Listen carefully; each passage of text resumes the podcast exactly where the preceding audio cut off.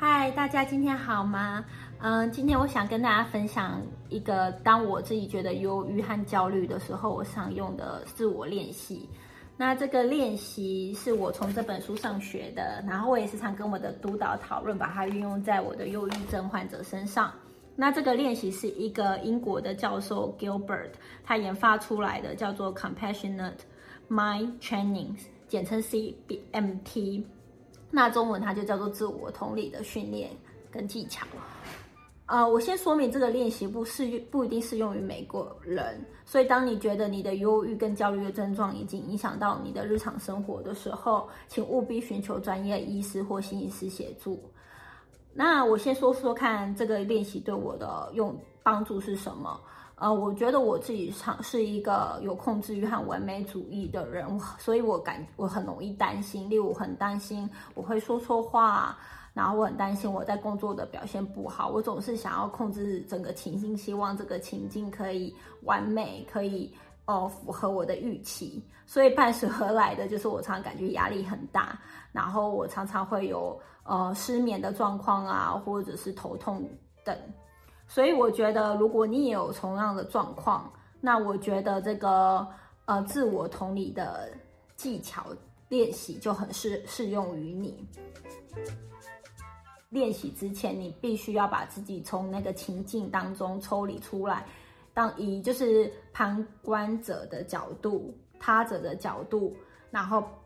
就是去看待这个情境。那你这时候你就感觉像你的朋友，他遇到了一个挫折，那你会怎么去安慰他？那这个练习就是你会写一个简短的一一个信，简短的信或者是一个短讯给你的朋友。那我会使用的剧情，根据这本书上面我会使用的句型的话，就是呃，我会说，当你觉得怎么样怎样，当这个事情发生的时候，然后你看到你朋友有什么情绪，你会觉得你总是很怎样怎样怎样，然后你可以把这个情绪，你在写的时候，你就可以试着把你的情绪写出来，抒发出来。我个人是觉得越详细越好，你写的越详细，你就可以把你的情绪抒发的。呃，越越越多越彻底，然后最后你把你情绪抒发完之后，你就会说，你会用一个但是，因为你是要写这个信去安慰你的朋友嘛，那你就会说，但是，嗯，你就要反向思考。那我举例来说好了，例如以我自己，嗯，我最近就会觉得，哦，当期末报告发表的不顺利，我觉得我自己发表不够好，那。我就会说，你总是感到非常沮丧，然后你对你自己感到很愤怒，因为你觉得你自己没有多练习一点，所以你才会没有发表的很好，你觉得非常的丢脸，然后你对你自己很失望，然后我就把这些情绪全部都写下来，然后可是我到最后的时候，我就用一个但是，我就要抽离这个情境，然后你看到的事实是什么？那我看到事实就是。呃，我除了这个期末报告以外，我还有其他的报告要做。我不是只有这个报告而已，那我还要工作，我还要煮饭，然后我要洗衣服，嗯，我有一大堆的事物在等我，很多杂物要等我去做。我不可能把我所有的心力都放在这个报告上面。那即便我觉得我没有准备好，我还是有去把这个报告去发表完。那我也是，嗯，得到不错的成绩。那我觉得这样已经就很好了。那我觉得这个，但是这这这整句话的话，就是你有点像是在安慰，像我有点像是安慰，就是我的朋友，我就安慰这个觉得很沮丧的朋友的感觉。那我就安慰他说：“这个别担心，就是这个经验都是学习，那以后你就会更好的去分配你的时间。”那有很多人像我的个案就会跟我说：“啊，我觉得，呃，我没有办法，就是安慰自己，我觉得我。”我都觉得心情不好，我怎么可能还要安慰我自己？所以我才说，就是你必须要写下来，因为你常常在写的时候，你就会脑袋会有一些就是意想不到的想法会跑出来。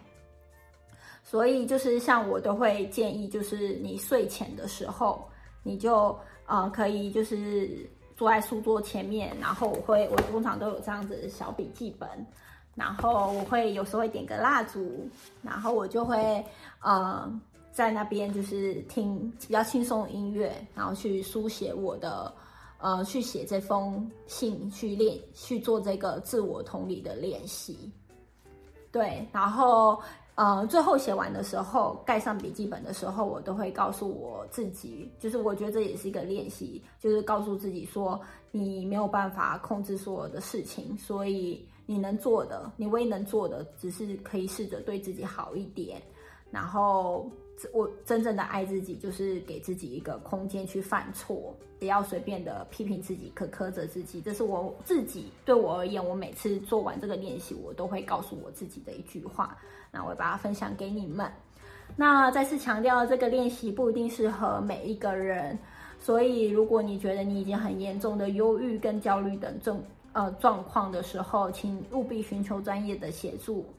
那如果你在练习的过程中，你觉得有任何困惑、疑惑，你都可以欢迎私信我，或者是留言给我，我都很开心替你解答。任何有想听、想聊的东西，或者是心理上的困扰，也很欢迎，嗯，来信跟我说，然后我都可以，我们都可以就是分享。嗯，好，那就先这样喽，拜拜。